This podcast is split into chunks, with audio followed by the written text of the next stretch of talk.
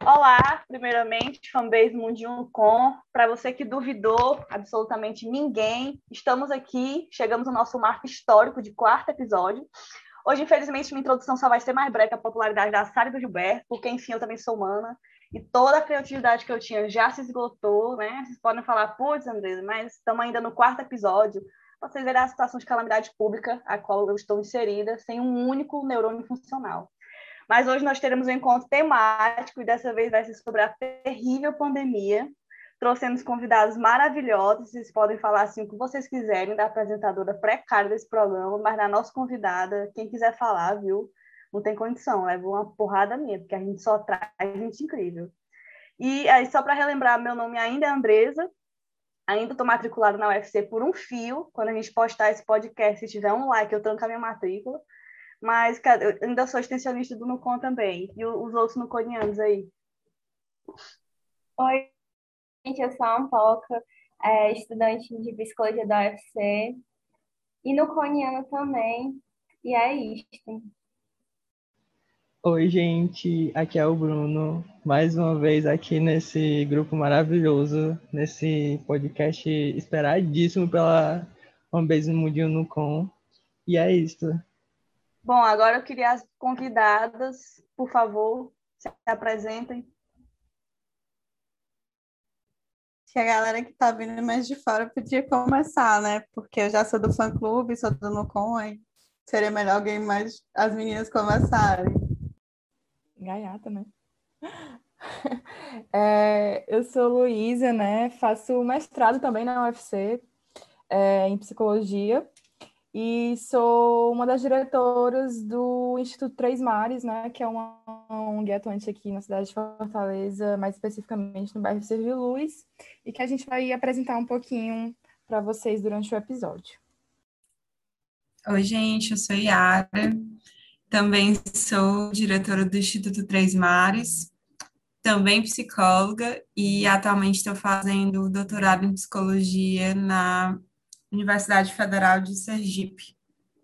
Oi, gente, eu sou Vilke, faço doutorado na psicologia, sou do Lucom, é, parte da fanbase também do podcast.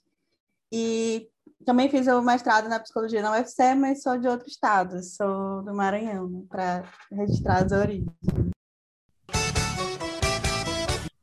Bom, e agora para nossa conversa mais específica, eu queria que a Vilk falasse um pouquinho mais do teu tema de pesquisa, Vilk, da tua pesquisa em si.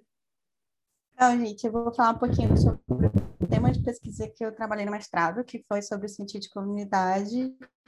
É, a dissertação foi intitulada As implicações psicossociais da pobreza na relação entre sentido de comunidade e desigualdades sociais Da Liberdade, é, foi desenvolvida no Massis Baturité, essa pesquisa, e a intenção de identificar como é que um bairro em situações de pobreza é, também desenvolvia outros aspectos que a gente chama de enfrentamento da pobreza, dentro deles o sentido de comunidade.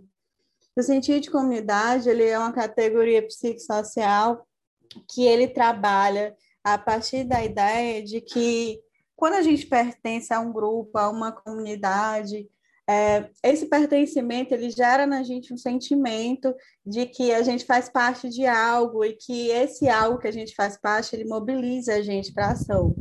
Então, quando eu falo não em sentimento, mas em sentido de comunidade, é, eu estou incluindo não apenas os meus sentimentos em relação a estar pertencendo a um grupo ou não, mas a percepção de que esse esse sentimento ele também tem um sentido, que é um sentido de ser com, é um, é um sentido de participar desse grupo. Não necessariamente vou concordar com tudo que esse grupo faz, mas esse grupo ele também fala da minha identidade enquanto morador de determinado local, enquanto pertencente a determinado grupo. E, e ele fala de alguns aspectos específicos É, inicialmente, é, a gente tem essa definição do sentido de comunidade com ideia de pertencimento a esse lugar, a esse espaço, que é um território físico, geográfico, delimitado, é, de relações de proximidade com as pessoas, não necessariamente familiares, mas às vezes sim também. Mas ele vai se desenvolvendo, né? vai construindo é, a experiência da psicologia comunitária nesses territórios, principalmente de vulnerabilidade, e de pobrezas, ela vai apresentando outros componentes para pensar esse sentido de comunidade. E daí vai surgindo é, dois autores, né, Macmillan e Chaves, que vão desenvolver esse construto a partir de quatro componentes.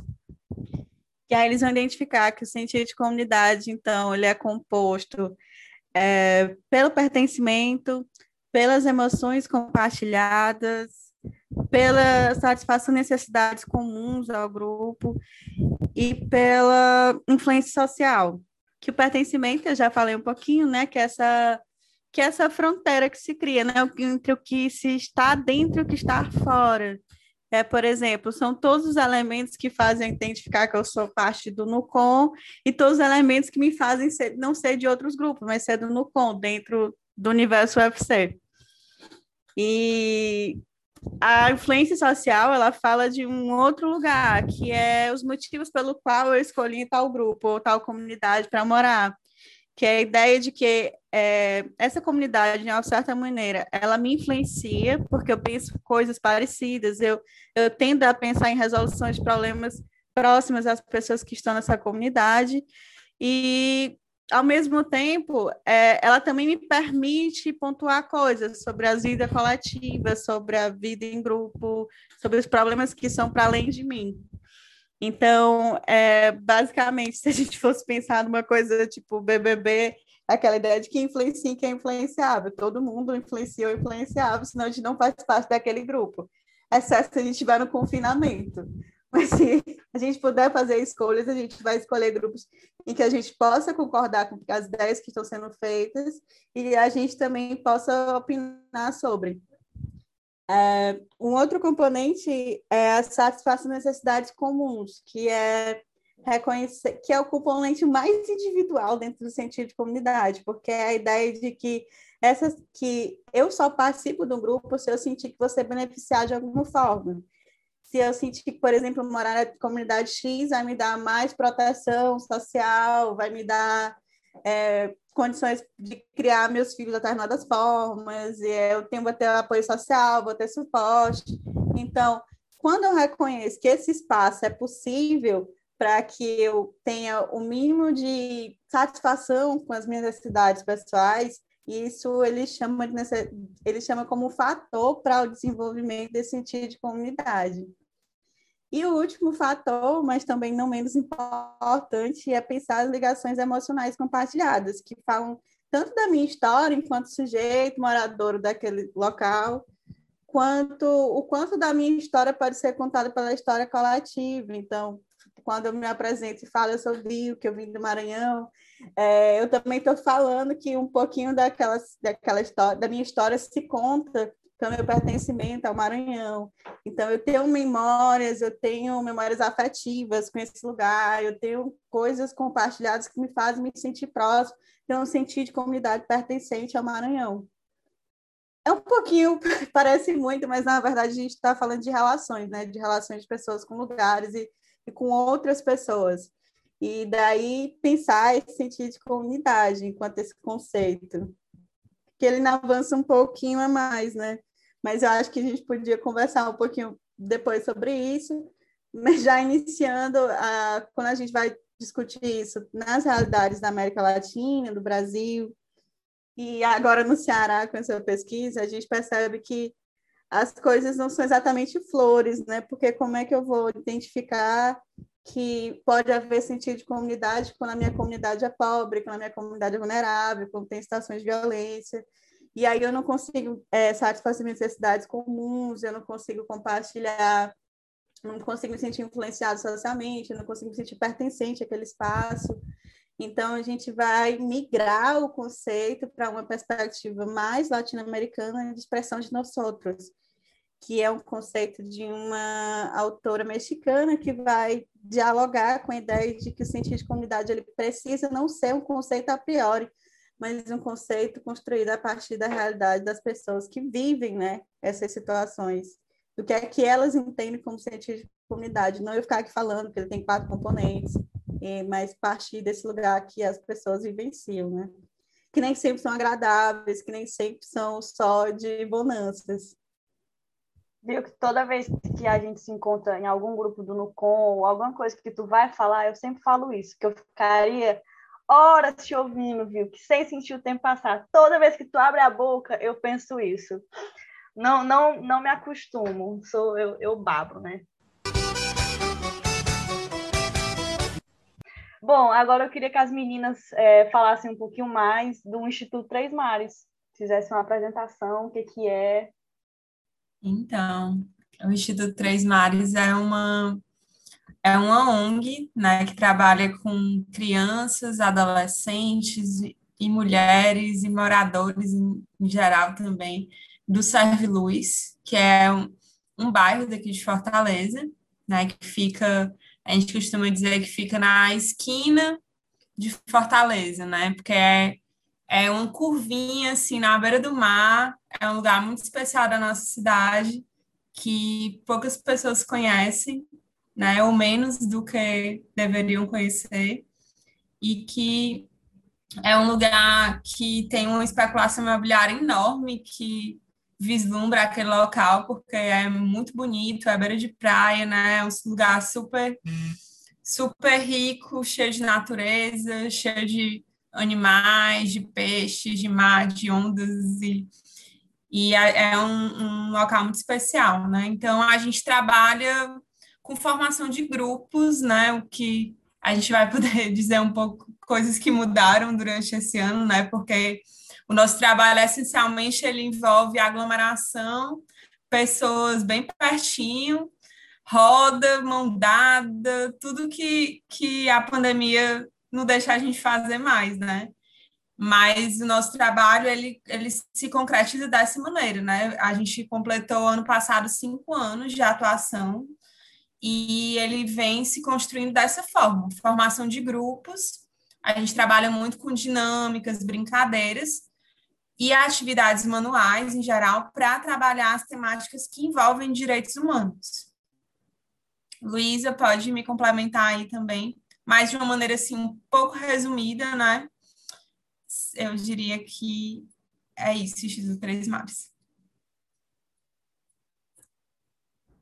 É, é basicamente isso. Aí as temáticas que a gente trabalha, né, são ali do campo do liberdade religiosa, equidade de gênero, racial, é, que são temas pensados assim com a nossa equipe, né, que são formados maioria por psicólogas e estudantes de psicologia, para bolar assim brincadeiras, né, transformar esses temas que são de alta complexidade, né, em temas que sejam acessíveis e brincantes, assim, que cheguem na criança por meio do jogo, né, do lúdico, da brincadeira.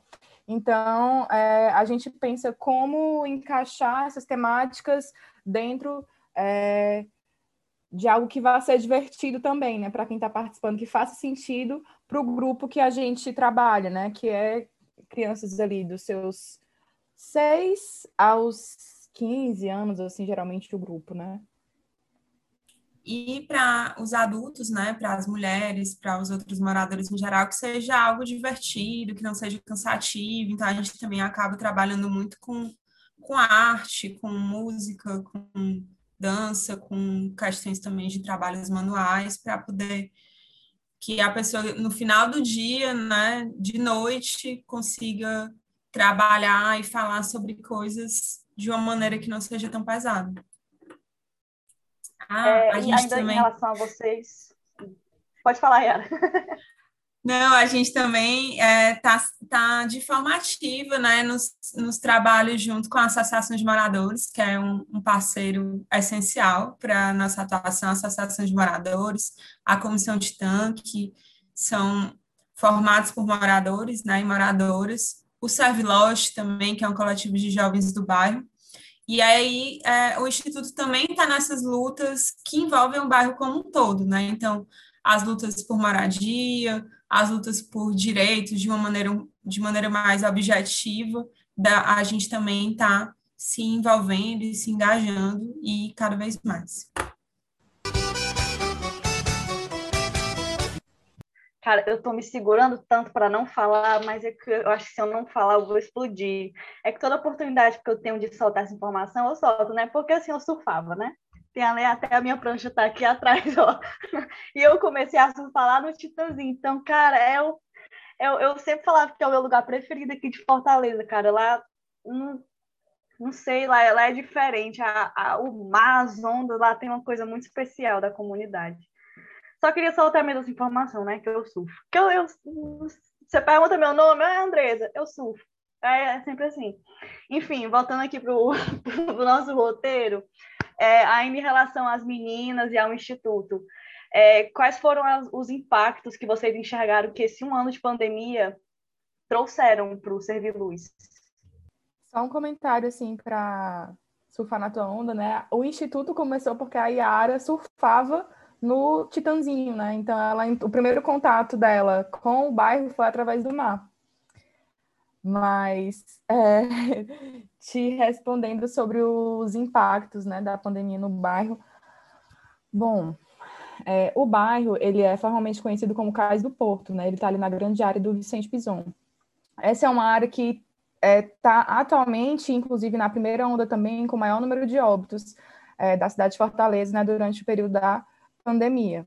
Então, assim, o impacto com isso são diversos, né? E o bairro tem passando por, vem passando por outras dificuldades, como tal o fechamento, né? O bairro está sem posto de saúde no momento, porque entrou em obras, e aí o posto mais próximo é mais distante, e aí não tem como você ir a pé e tal. Então, é, veja, num, num, local que está com alto número de óbitos, né, com, com um momento de lockdown, né, com desemprego e com é, o, a dificuldade que está com auxílio emergencial, e sem um posto de saúde e em obras, porque está tendo dificuldade também de mobilidade, porque está tendo é, obras para nas vias, né? Então dificulta a passagem de ônibus. Às vezes teve épocas que o ônibus não entrava, às vezes o ônibus para muito distante. Então quem tem dificuldade de mobilidade é, um, é complicado, né? A acessibilidade para o trajeto está difícil, né? Então é, para além dos, das repercussões que todos os outros bairros estão passando, o, o Cerro Luiz está enfrentando algumas dificuldades específicas, né? É, por ser uma ZEIS, né, por ser uma zona especial de interesse social, por ter é, peculiaridades de é, formação espacial, por ser vindo né, de uma ocupação urbana, por ter é, dificuldade de mobilidade devido às obras de infraestrutura, por ter um afastamento do, do posto de saúde no bairro atualmente. Então, é, tem algumas aí, algumas é, implicações né, com, com a pandemia. Se quiser completar, Yara, com mais informações. É, eu acho que a gente pode completar com essa questão do, assim, algo que já existe no bairro, né, os empregos informais, que são os que mais sofrem com esse, esse, esse isolamento social, né, então, muitas pessoas que trabalham com vendas nas ruas, na, nas praias, e não estão mais podendo fazer ou estão fazendo de uma forma muito reduzida, né? E sentem muito o impacto dessa, dessa questão. É, um, uma questão também que, que a gente viu, né, que isso também afeta de alguma maneira, é que é, por conta da, da, dessas dificuldades também, é, as pessoas têm se também é, aumentado os índices de violência, né? Tem aumentado a, as disputas internas do, do bairro e muitas pessoas também acabam se mudando. Isso foi uma coisa que a gente também vivenciou, né? E também impactou bastante a, o nosso trabalho no bairro. Acho que outra coisa que acrescentaria de impactos, assim, é, foi é, é muito, muito em relação às questões de, de saúde mesmo, né? E para além disso, isso que a Luísa disse, né? É, é incrível como o poder público, né, a prefeitura de Fortaleza em especial, resolveu fazer milhões de obras no bairro em plena pandemia, e isso atrapalhou muito muito, o que não é não é um, um, algo diretamente relacionado à pandemia, né? Porque porque a obra não tinha não tinha relação com a pandemia, só que acaba, acabou que isso agravou a, a maneira de, de conviver dentro do bairro, né? De, loco, de locomoção interna. Tem uma outra questão também que é específica do bairro, que, como já foi citado aqui, né, duas das pessoas tiveram relação com o bairro através do mar. Então, ele é uma área que é muito, é muito visitada por turistas, por pessoas que não moram no bairro, né? Então, mesmo em época de lockdown, você pode ver que o mar está cheio de pessoas indo surfar.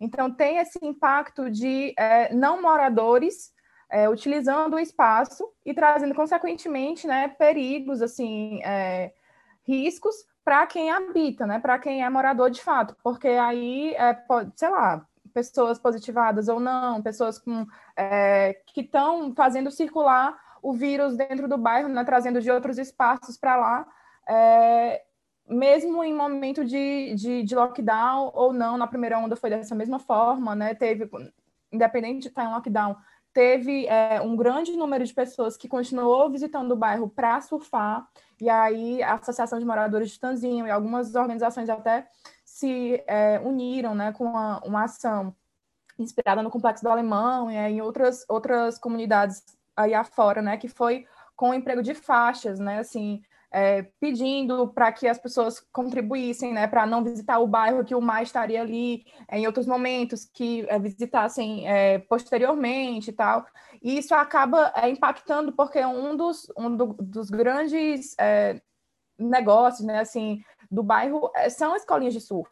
Então, com a, se parar de frequentarem o bairro para surfar, aí impacta na, no, no, financeiro, né, na economia do bairro, mas se não pararem, impacta na área de saúde, né? E aí é, chegou no momento que agora as próprias escolinhas de saúde, que geralmente são a favor da frequência né, do, dos, dos surfistas no bairro, solicitaram que é, parassem de, de, ir ao bairro, né? Porque a gente está num momento crítico e é, algumas pessoas que não respeitam o lockdown, né, não respeitam também, às vezes, a vida do outro, né? O bairro do outro, o espaço do outro e aí é, acaba colocando em risco a vida de outras pessoas que não estão lá por lazer, mas porque é a casa delas, né? É, isso me fez lembrar também outra coisa, que é uma dificuldade, é essa questão do próprio isolamento, né? Porque a, o bairro tem casas muito pequenas, que moram muitas pessoas, e ao mesmo tempo é como se a rua fosse uma extensão da casa, né? a, o lazer dessas pessoas tá, tá na praia, tá na praça, tá na rua, né? E como ficar em casa se na minha casa é, é um lugar só para dormir, por exemplo, né? Então, isso também foi, é um impacto muito grande que, que é difícil de, de solucionar, inclusive, né? Como, como se manter isolado se a minha casa não cabe todo mundo que mora dentro dela, né? Se não for dormindo. Então, isso também é um impacto que a gente vê e uma dificuldade enorme. Além disso, também tem o, o, caso, né, que não é específico, mas é, é, geral, assim, de pessoas que não têm como parar de trabalhar, né, então estão continuando é, indo para o serviço porque, enfim, não tem é, auxílio, não tem renda para poder parar de trabalhar e ficar isolada em casa. Então, isso é algo que também se reflete no bairro, né? Que por ser um, uma territorialidade né, de DHB baixo, tem condições assim é, de moradia precárias, né? E tem algumas outras questões, tem muita potencialidade, mas também tem muitas áreas assim que precisam ser melhoradas de acordo com o que deveria estar sendo fornecido pelo poder público, né? É, e aproveitando a potencialidade, né? Então falar de impactos também outros, né? Acho que um impacto que aconteceu também na, na comunidade foi esse, né? De mais pessoas que, que não necessariamente eram engajadas em atividades comunitárias ou que fazem parte da associação de moradores se engajarem a, a, a essa questão, né? Se aproximarem, chegarem, chegarem junto para contribuir. tanto pessoas que são do bairro como pessoas que não são do bairro, né? Isso foi uma coisa que também aconteceu, um impacto da pandemia também, acho que a gente pode dizer que isso também foi um impacto, né? De, de que ocorreu dentro do bairro, então, de pessoas virem buscar esse, esse processo, né? De contribuir de alguma forma.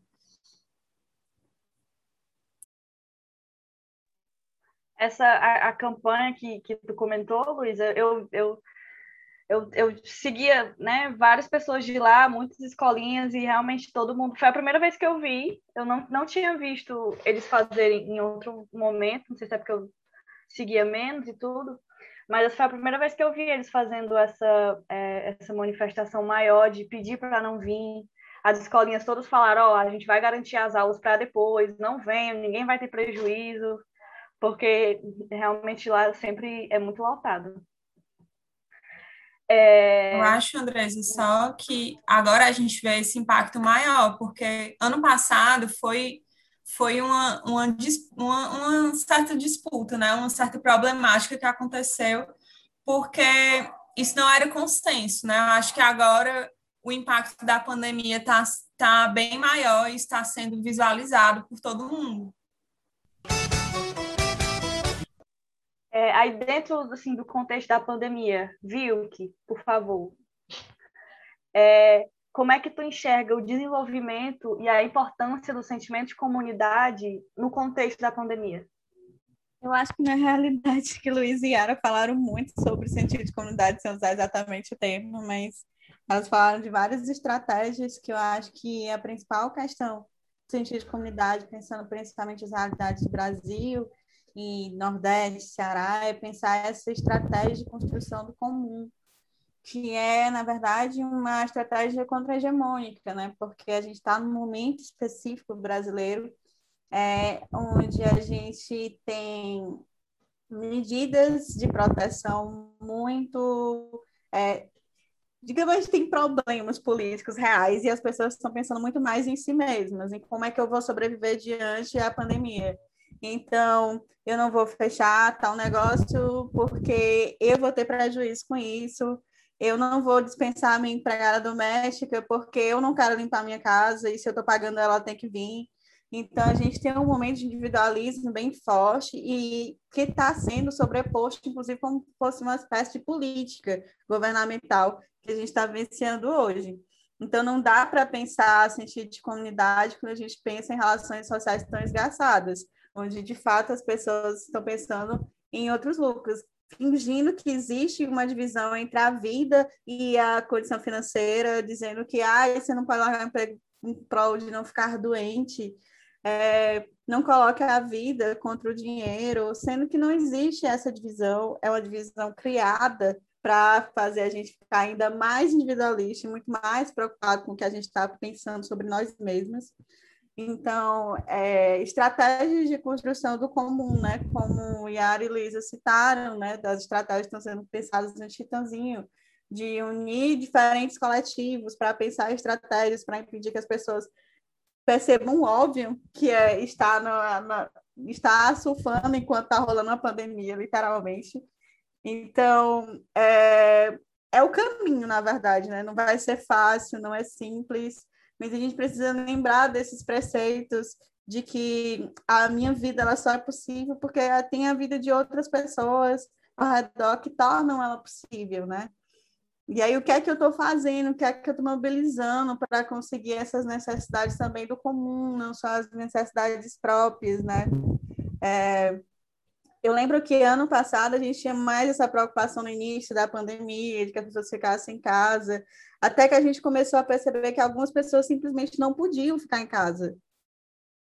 É, por exemplo, a gente teve várias manifestações de paralisação dos entregadores de iFood, de outros apps, porque essa galera estava se contaminando, essa galera estava morrendo de Covid, porque a classe média estava ficando em casa e fazendo pedidos de delivery. E e aí a gente começou a fazer medidas menores, dizer, será que vocês podem descer para que a pessoa não precise subir no seu prédio inteiro e vai entregar na sua porta. E isso é um dos exemplos das coisas que a gente percebe que são é, sintoma dessa falta de sentido de comunidade, digamos assim, que, que também é muito característico desse movimento mais de urbanização também, está atrelado.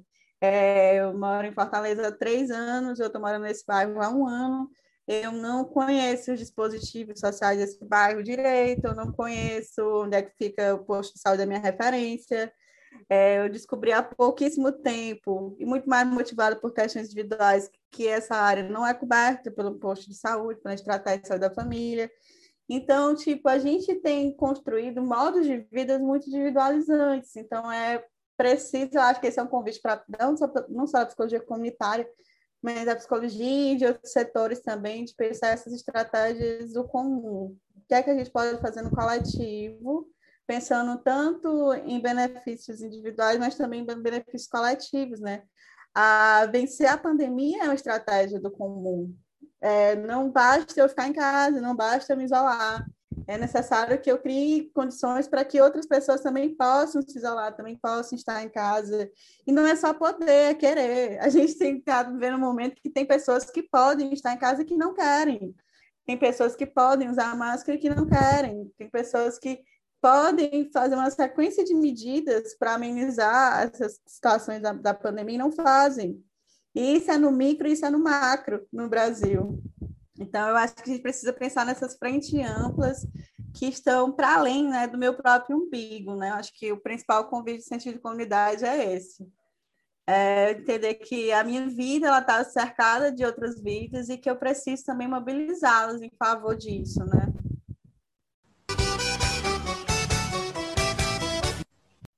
eu falando microfone desligado.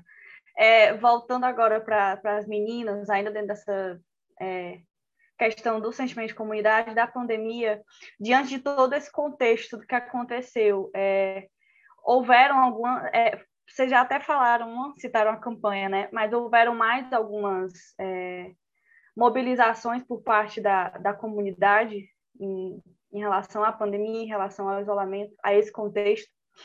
Da comunidade especificamente, né?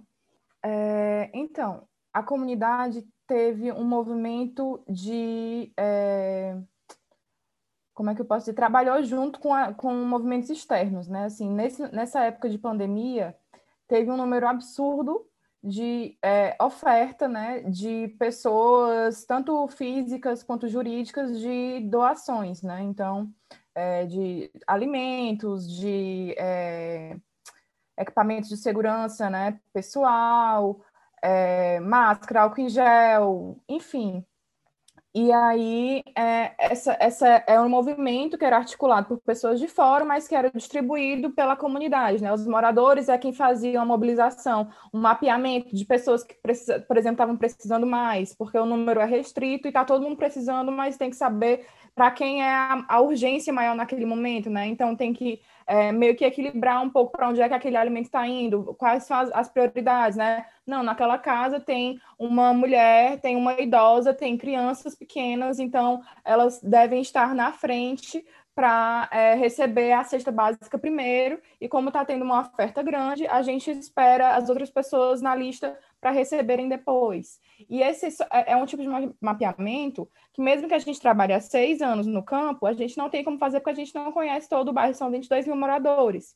Então, esse é um tipo de, de movimento que só se faz porque aquela pessoa tem um sentimento de pertença, ela, ela conhece aquelas pessoas, ela conhece um pouco da, da vida, né? conhece um pouco da família, da rotina, de quem são. Então, é, é um, um movimento de é, apropriação do local em que ela que ela está inserida e também é, de vontade, eu acho que de fazer algo pela, pela realidade daquela pessoa, né? Às vezes, a, olha, a, a dona fulana, ela está desempregada, ou perdeu o marido, ela está precisando de um alimento, vamos colocar, o que, é que a gente pode fazer? Vamos fazer uma rifa.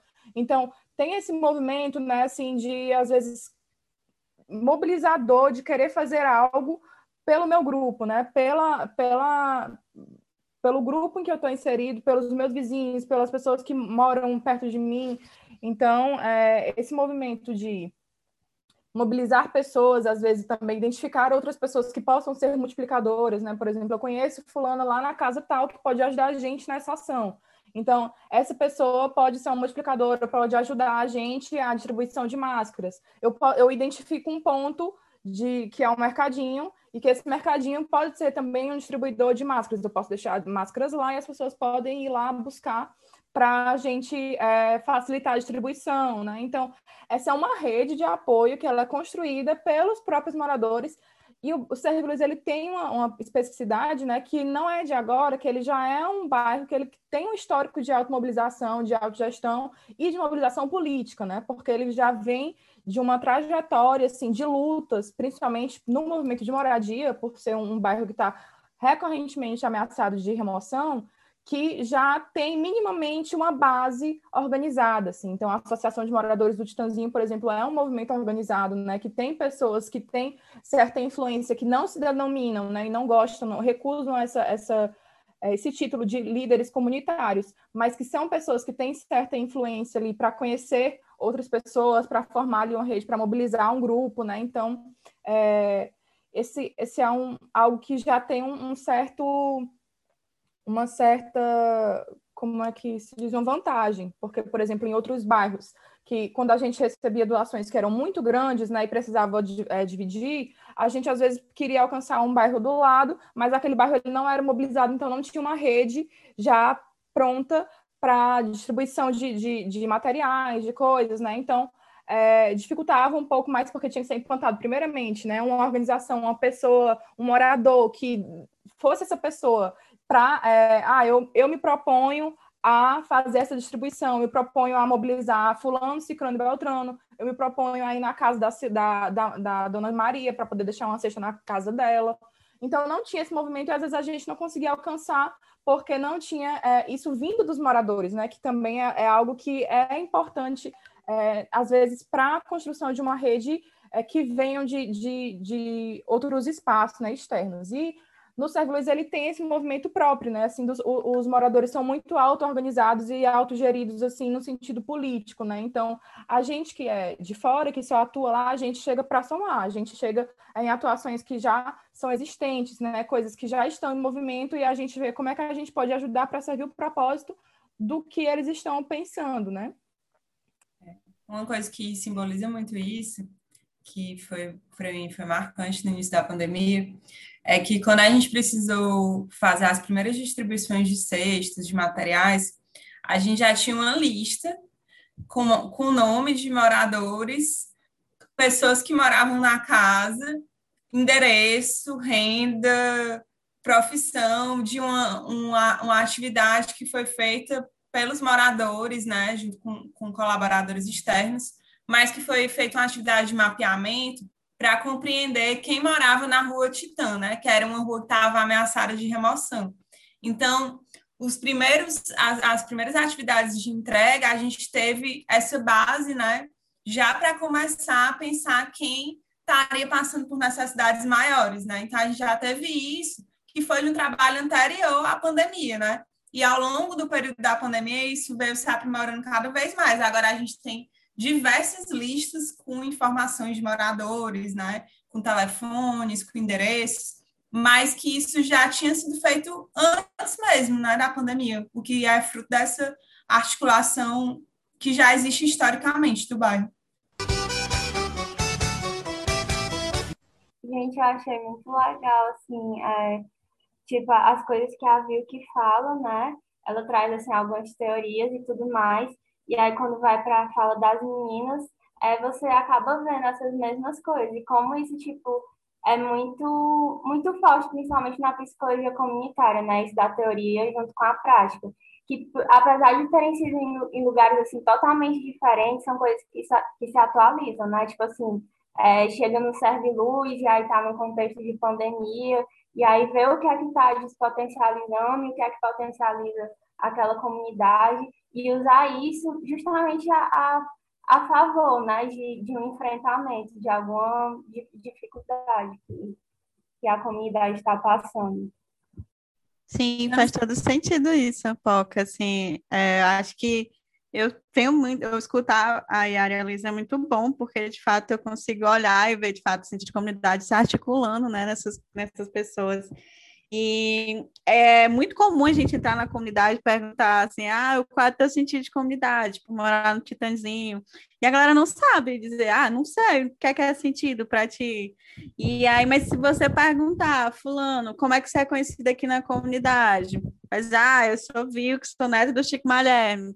Aí, seus vizinhos te conhecem, você conhece seus vizinhos. Se tu precisar de ajuda, quem que tu vai pedir? É, quem que tu aciona? É, quanto tempo tu mora nessa comunidade? Que histórias você tem para contar? As pessoas conseguem articular, entendeu? E essa articulação é que de fato possibilita apoio social, possibilita suporte social, proteção, é, esse reconhecimento de pertença, que ele é construído, as periferias não são feitas para se amarem, assim, não é que todo mundo vai se amar dentro do bairro, mas existem processos de estigmações que são feitos para que essas pessoas sejam expulsas, que acho que a Yara até falou no começo, é uma região de especulação imobiliária. Então, as pessoas querem mesmo que as pessoas não queiram morar lá, que as pessoas vendam seus terrenos, suas casas, para construírem outros investimentos. Então, é um projeto político, esse, esse despertencimento, esse esgarçamento social. Eu acho que o sentido de comunidade é justamente o enfrentamento a esse processo.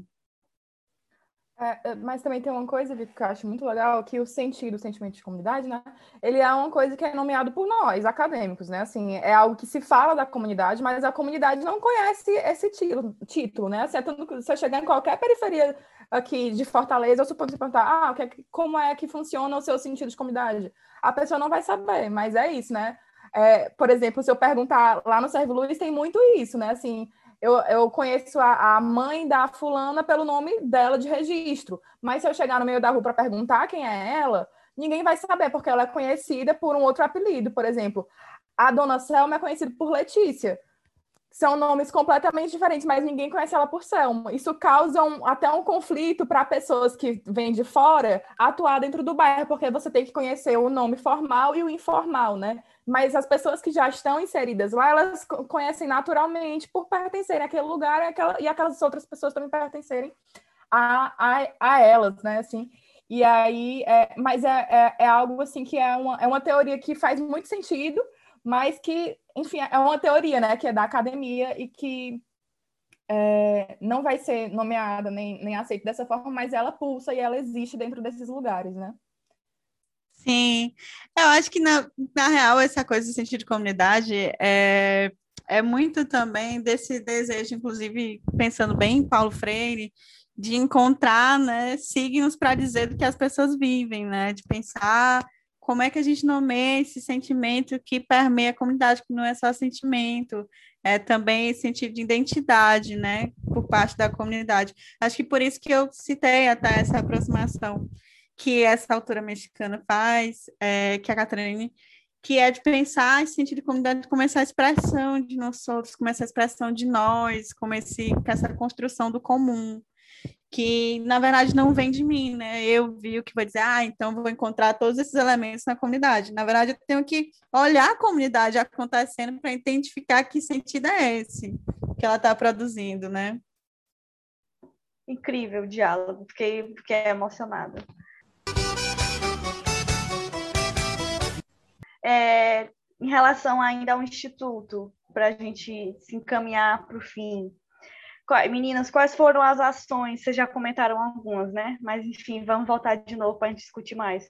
Quais foram as ações do Instituto é, diante desse contexto da pandemia?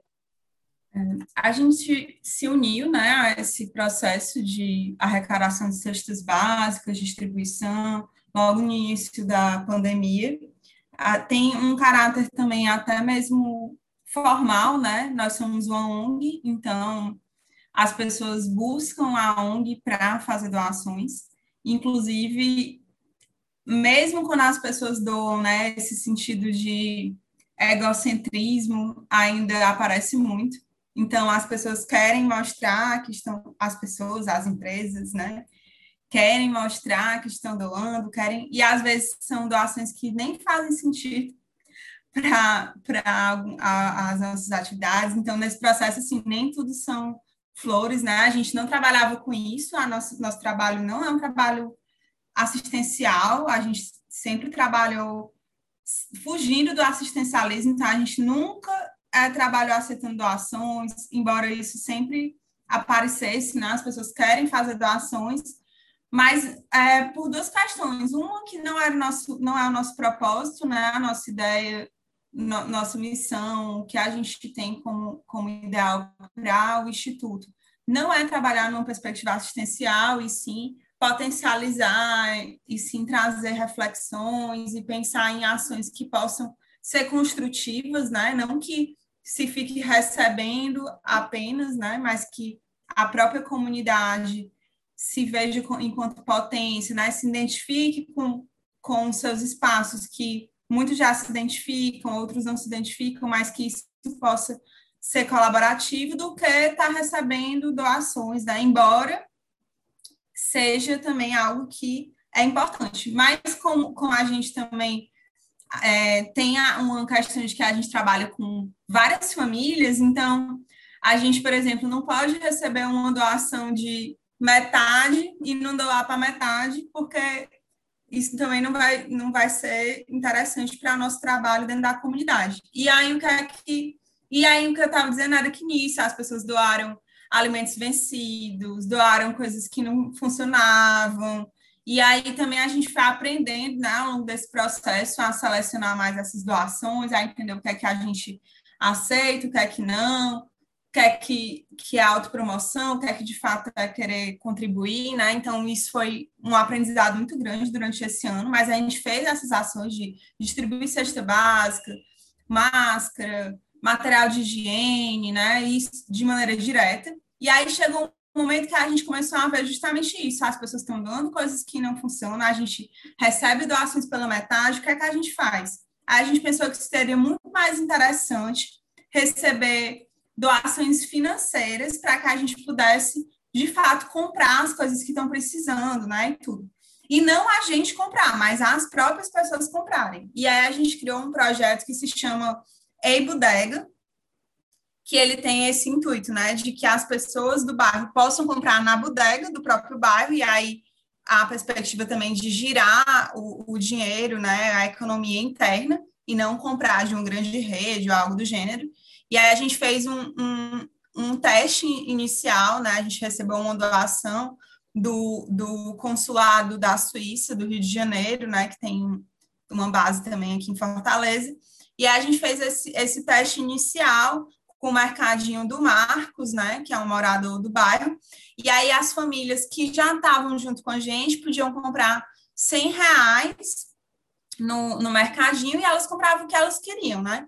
Elas não recebiam o dinheiro em si, mas elas tinham o crédito e, e recebiam uma lista de produtos e dentro dos produtos tinha, tinha material de limpeza, shampoo, o, o que for necessário para além de só alimentos, né? Porque a cesta básica ela tem isso também, ela, ela tem alimentos ali prontos, né? E aí não vem, por exemplo, biscoito, le ou leite ou algum outro produto que a pessoa queira comprar, né?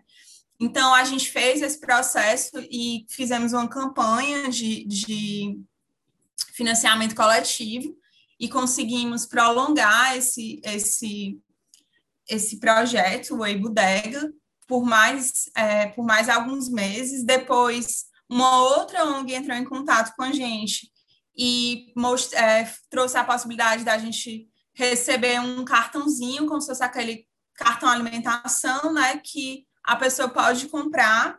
Não é no, não é mercadinho do bairro, porque o mercadinho do bairro não tem esse, esse, esse vínculo, né, mas de qualquer maneira também é, foi um processo de que era mais voltada essa questão da autonomia, da escolha, as pessoas poderiam continuar comprando, e até dezembro a gente conseguiu manter essas atividades como a bodega, né?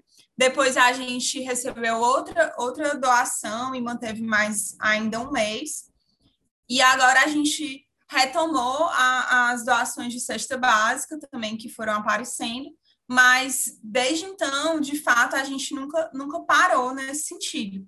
E aí surgiram outras, outras ações, né, também. Uma foi as pias comunitárias, que começou junto com parceria com a Ruaço, né, que a gente também sabe que é um, um, um coletivo que está bem próximo do NUCOM, E aí eles tinham essa, essas pias é, portáteis e, e, entraram em contato com a gente, perguntaram se o, o Sérgio Luiz queria uma pia dessa, né? Uma doação de uma pia. Então, foi a primeira pia que a gente instalou com parceria com a Ruaça.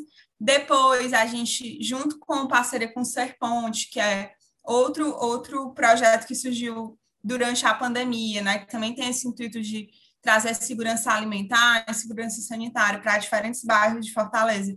A gente conseguiu um edital da Fiocruz e foi possível financiar a compra de mais pias, e aí também as pias precisam de manutenção, então alguns articuladores comunitários, moradores do bairro, receberam uma, uma bolsa, uma pequena bolsa mensal, né, para que eles pudessem é, abastecer as pias, manter limpas e fazer esse processo de manutenção.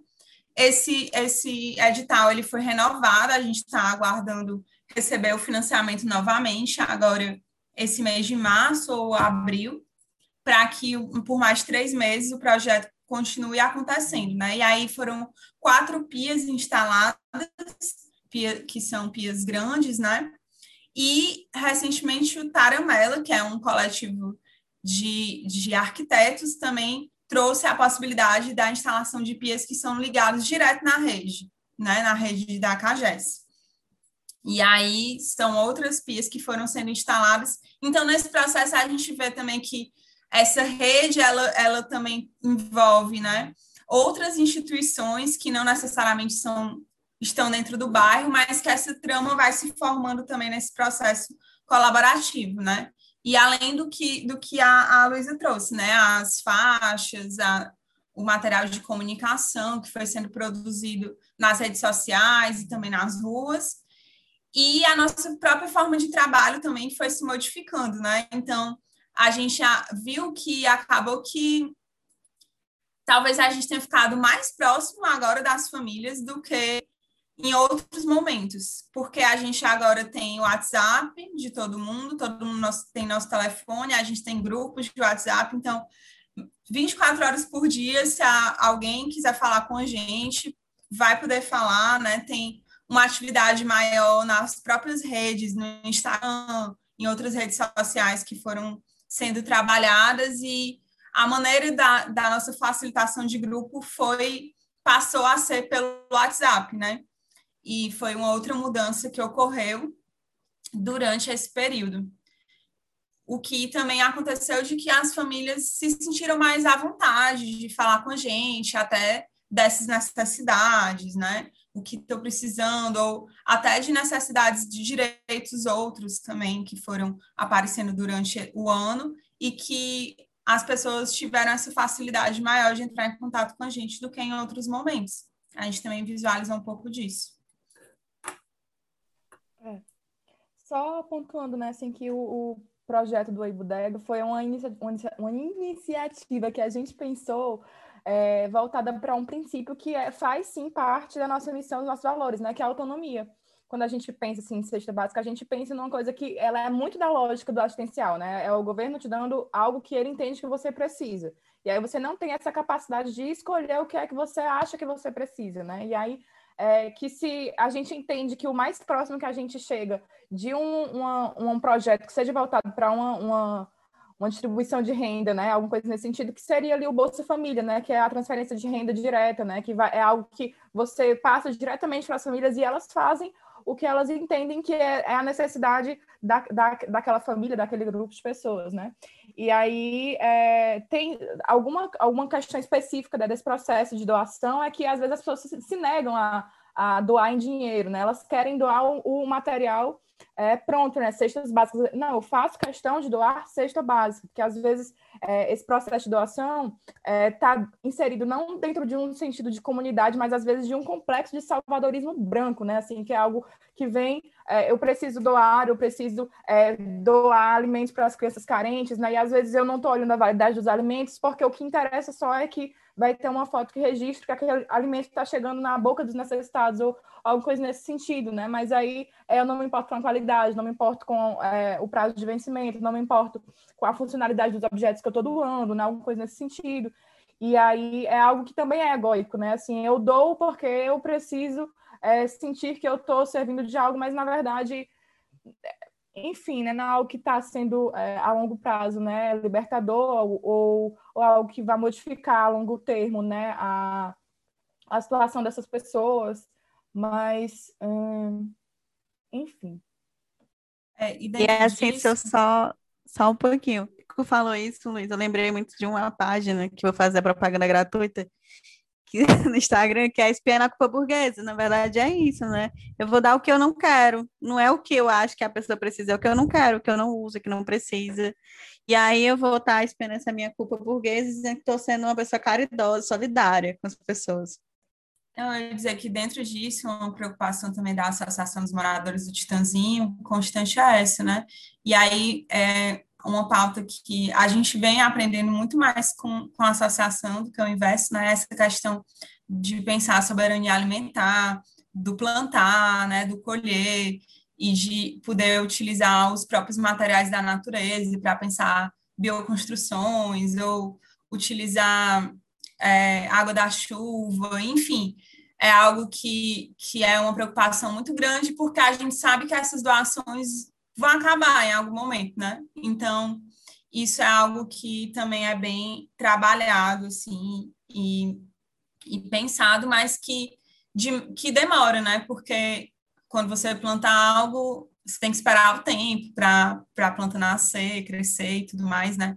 E às vezes essa necessidade está muito imediata mas que, em paralelo, essas ações também estão ocorrendo e que a Associação dos do Titanzinho é, tem, como, tem como uma pauta muito grande essa questão da plantação, né, que é muito legal.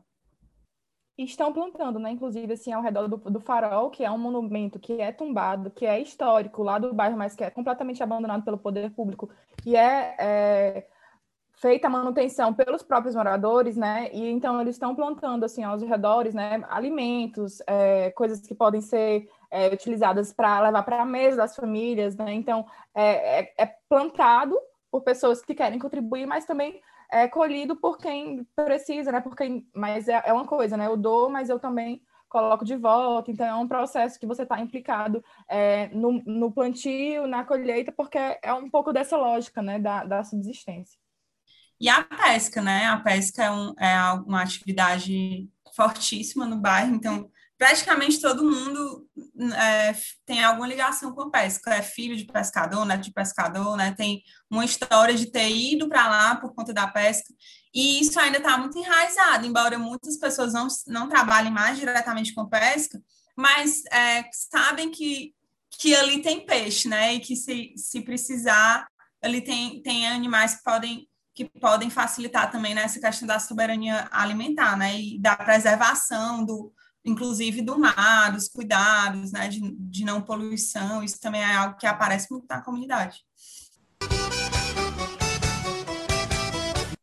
É, a, Yara estava falando um pouco em relação. A pergunta teoricamente não está aqui no, no, roteiro, então eu não sei como é que eu vou formular ela, né? Porque eu comentei que eu não, não tenho mais nenhum neurônio funcional. Mas, enfim, a Yara estava comentando é, dessa questão de agora do contato ser mais pelo WhatsApp, tudo, pelo contexto que a gente está. E aí eu lembrei que a, a comentou que o, o sentimento de comunidade é algo muito gerado no ao vivo, né? No ali, com, com atividade presencial e tudo. E aí, Vil, como é que tu enxerga, tipo assim, é, o desenvolvimento desse sentimento, mas agora tendo, ser, tendo que ser feito de uma forma online, de uma forma que não é ali no tato, não é no, não é junto é, fisicamente falando. Vale, eu jurei que ia perguntar às meninas, ó. É para ti! entendi, entendi, sim. Então, gente, eu acho que eu acho que uma das coisas que eu não que eu esqueci de falar, mas que é bem real, sentido de comunidade também é muito feminino, né? Ele é muito mobilizado pelas mulheres. As mulheres têm se organizado, elas já se organizam na comunidade, na verdade. Elas já sabem de tudo que acontece por lá e já pensam em soluções, em estratégias de enfrentamento. Quando a gente pensa em como é que a gente atua nesse distanciamento social, pensa nesse sentido de comunidade, é uma das coisas que a gente tem que lembrar, por exemplo, é que a gente tem é, per, a gente pertence a diferentes grupos, na verdade, né? Eu pertenço à minha família, eu pertenço à universidade, eu pertenço a um grupo de amigos, eu pertenço ao clube de, meu, de coração que eu tenha. Então, você tem uma diversidade de sentidos de comunidade para os grupos que você faz parte, como é que eles se fortalecem. Então, eu não vou, provavelmente, entrar em contato com alguém que não seja da minha rede de suporte social, quando eu precisar de algo, de alimento, ou Covid, ou qualquer outra circunstância, né? Eu vou entrar em contato com pessoas que já são, de certa forma, referência para mim. Então, quando a Yara fala a gente ficou mais próximo da comunidade, é porque a comunidade, de certa forma, já referenciava é, o Instituto como esse lugar de suporte, como esse lugar de encontro. Então, esses encontros, eles continuam acontecendo. Eles podem agora estar mediados por outros canais, por outros meios e vias, mas eles ainda são possíveis, né? É tanto que a gente vê um movimento louco das pessoas mantendo o campeonato brasileiro e enlouquecendo pelos seus times de coração, porque eles mantêm o sentido, entendeu? Mesmo que eles não possam ir para os estágios torcer, mesmo que não haja essa movimentação presencial, entende? Então há outros movimentos. E assim, a gente está pressupondo que não há esse movimento presencial, mas a realidade de fato das comunidades é outra. É muito provável que assim eu não conheço é, o bairro para dizer, mas eu sei de outros bairros, da minha cidade, as pessoas estão vivendo como se não houvesse pandemia. Então, as relações continuam sendo presenciais. Houve um movimento de tornar algumas coisas mais online, criar alguns distanciamentos, mas eles não são possíveis na totalidade. Então, as pessoas é, saem de casa para ver os amigos, saem de casa para fazer atividades que são presenciais, então, a gente está falando que foi criados outros meios, outras estratégias, mas que não necessariamente foram abandonadas as anteriores, né? E que elas só estão se reinventando, né? Que eu acho que à medida que você consegue falar sobre a sua necessidade, se sentir ouvido, esse canal pode ser qualquer um, no presencial, online, de outras formas. E eu entendo também que o sentido de comunidade está diretamente ligado à identidade. Então, é, o sentimento de pertença vai acompanhar a formação identitária daquela pessoa. A gente fez atividades de forma online em que o sentimento de pertença era transpassado, era, era atravessado né, nas atividades pelas crianças. Então, por exemplo, é, um, um, ato, uma atividade de criar uma coreografia, né? E aí, quando eu implico é, naquela coreografia um passinho que é característico do bairro Servo Luz, que é um passinho que as, as crianças praticam, né, dentro daquele território, dentro de um contexto específico, né, que dividem aquela, aquele, aquela cultura, né, com um determinado grupo, está perpassado também pelo sentido de comunidade, né, porque isso é, é, é algo que eu não me desloco porque eu saí do território, ou porque eu não estou me encontrando presencialmente, ou porque eu modifiquei o local em que eu estou inserido, né, é algo que me perpassa enquanto sujeito. Então, vai ser atravessado independente do meu contexto, né, é algo que que está imbuído na, na, na formação da pessoa. Mas isso que a Vicky falou também faz muito sentido, né? Como a gente falou anteriormente, é muito complicado as pessoas ficarem em casa se a casa delas só tem uma cama e um, uma geladeira e um fogão, não tem mais espaço para nada, né? Como é que elas vão ficar dentro desse, desse espaço? Então, é, é algo que a gente está falando com eles pelo WhatsApp, não que eles estejam falando entre eles só pelo WhatsApp, né? E muitas vezes a gente vê que, que isso acontece porque tem, nem todas as crianças têm, têm como entrar no WhatsApp, né? Nem todas as crianças têm, têm alguém que tem celular em casa. Então, às vezes, uma criança vai para a casa de outra criança porque quer participar da videochamada junto com a gente, né? E não tem como entrar. Então, a gente vê que isso acaba acontecendo. Ou então, é, a gente precisa falar com uma pessoa que não tem celular do bairro. A gente pede para alguém que possa ir na casa da pessoa e é, atender, passar o celular, passar a ligação, ou então alguém que possa entregar o cartãozinho, ou entregar, ou explicar a, como é que ficou a história do e-bodega, né? Já que essa pessoa não vai ter como se comunicar pelo WhatsApp. Então, com certeza, assim, o, o, as ferramentas online, né, elas ajudam muito a, a, a, maneira que a gente trabalha, mas se não tivesse presencial, com certeza ia ser muito mais difícil. De alguma maneira, a gente ainda utiliza um pouco desse, dessa presença, né? Seja para entregar algum, alguma coisa, seja para comunicar algo. E a gente também vai aprendendo, né? Uma coisa que eu acho que é válido deixar como mensagem é que a gente usa muito áudio do WhatsApp, né? Porque muitas pessoas não não não sabem ler, né? Não ou sabem muito pouco, ou se a gente falar coisas muito complexas podem não ser compreendidas. Então, algo que a gente veio aprendendo a, a, a utilizar cada vez mais foi o áudio, foi o vídeo, né? Porque e ele se aproximou muito mais do presencial, né, do que o texto, por exemplo. Então acho que é algo também que a gente vai vendo assim nesse processo. Corretíssimo. Eu acho que tu falou uma coisa super importante no sentido de comunidade, que é essa coisa do cuidado com a linguagem, né, com a comunicação. Que eu acho que o César, o Wagner Góes, o Pedro Inguarete vai falar que a comunidade é mais que território físico, né, ela é relacional. É de fato das relações que eu constituo com os outros, com a minha família, com os outros grupos de igreja, com os grupos que participo, com os que eu não quero participar também. Então, tem muitas dessas fronteiras de relação e a própria oralidade, né, que é um, alguma coisa assim histórica, né, ancestral, assim, que é algo que, enfim, até para termos de conectividade, né, assim, conexão mesmo com, com outro outro indivíduo é bem mais eficaz, assim, mais próximo, né? Antes da gente fazer ligação de vídeo, as cães já ligavam para a gente de vídeo.